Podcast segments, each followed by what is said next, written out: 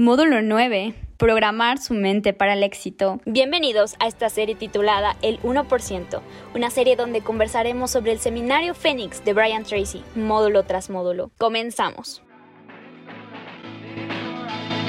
Minuto Project, un podcast creado por Malfe, porque somos fieles creyentes que todos tenemos una historia que contar. Hola, yo soy Maddie y esto es Un Minuto Project. Sean bienvenidos a este nuevo video, podcast o en lo que sea que lo estén reproduciendo. Estoy muy emocionada por este módulo, así que comenzamos con todo. Todo lo que piensa pasa. Cambiando la actitud de su interior puede cambiar su realidad. Mientras más piense desde su corazón, será.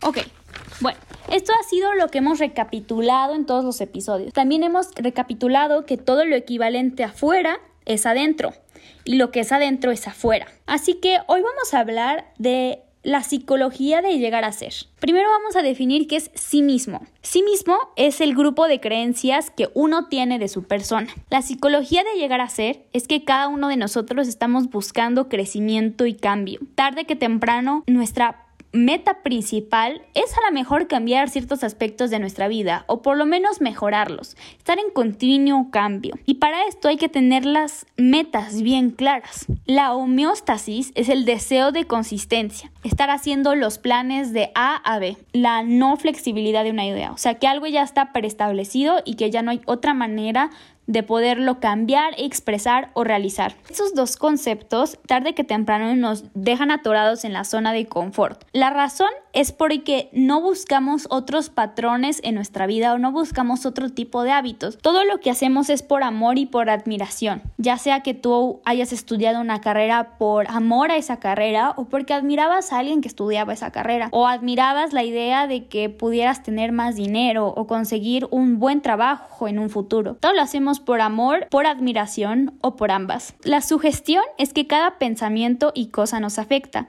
transforma la personalidad. Hay una gran pregunta. ¿Qué es lo que quieres en la vida? ¿Qué es lo que esperas de la vida? ¿Por qué estás viviendo la vida? ¿Qué es lo que quiero yo de la vida? Como lo hemos visto en los módulos pasados, nosotros somos responsables de nuestras acciones, tanto de nuestras acciones del pasado, del presente y del futuro. La ley del hábito que también es llamada la ley de la inercia, es que en ausencia de decisión de cambio, queda en el mismo camino.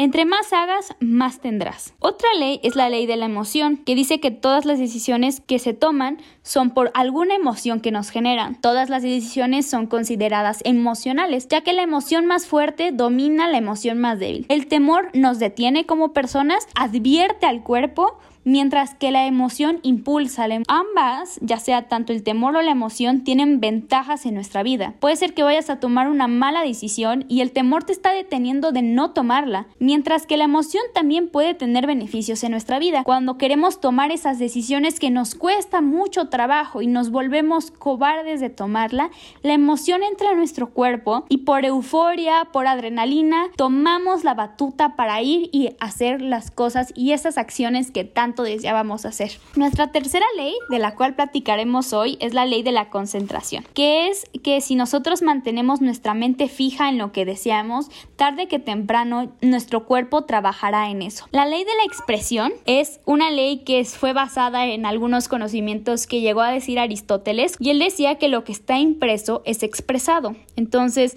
lo que está impreso es en su psique, en su mentalidad, su psique se refiere a su mente subconsciente será gran parte de su realidad de lo que nosotros también somos. Vemos lo que nosotros queremos ver. Si cree que es importante, verá que es importante y otras personas lo percibirán importante. Lo que usted crea como verdad, usted la va a sentir como una verdad absoluta. Por eso debemos de cuidar nuestros pensamientos, nuestras acciones y nuestras creencias. ¿Qué creemos de nosotros mismos? La ley de la reversibilidad dice que si se logra cierto nivel de éxito, eso creará un estado emocional confortante para la persona. Esto hará que la persona se sienta lleno, se sienta exitoso, lo que después hará que esta persona persiga el éxito. Sienta ese nivel de éxito de ya haberlo logrado. Esta ley puede funcionar en ciertas actitudes que pueden ser negativas, como lo son las adicciones. Si las adicciones se consumen, eso le creará un estado emocional de placer, lo impulsará a continuar con este patrón de hábito. En cambio, si usted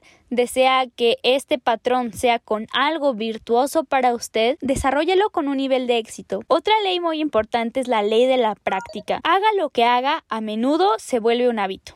Si lo practicas, se crea un hábito después de 21 días de repetición. Brian Tracy nos invita a ponernos una dieta AMP. ¿Qué significa una dieta AMP? Es una dieta donde 21 días mantenemos conversaciones de lo que desea y lejos de lo que no desea. ¿Qué significa una persona puramente positiva o mejor llamadas las PPP?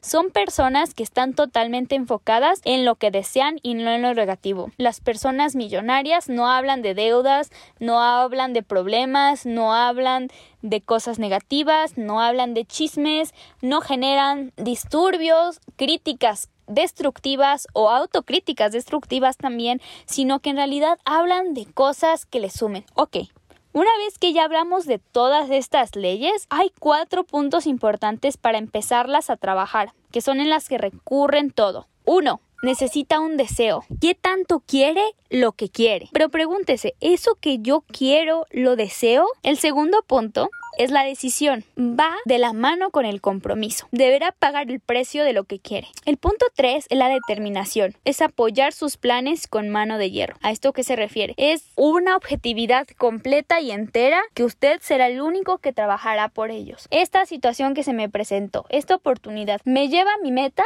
O me lleva a cumplir la meta de alguien más. No hagan nada por compromiso. Y el último punto, que es el cuarto punto, es la disciplina, que es la llave de la riqueza. La disponibilidad de hacer lo que debemos hacer cuando debemos de hacerlo. También la disponibilidad se refiere a decir no a oportunidades, situaciones donde en este momento preciso usted no necesita o no le van a favorecer. Usted recuerde que el tiempo es lo único que no se puede comprar. No sabemos cuántos años nos queden aquí en el mundo, no sabemos qué larga será su vida, por lo tanto trabaje los únicos días de su vida en la disponibilidad de sus metas. Todo lo que no lo lleve a su meta lo alejará de ella. Piense en serio en ser y tener. Cierro con esta frase. El progreso siempre implica riesgo. No puede robar segunda base y seguir con el pie en la primera. Frederick Wilcox.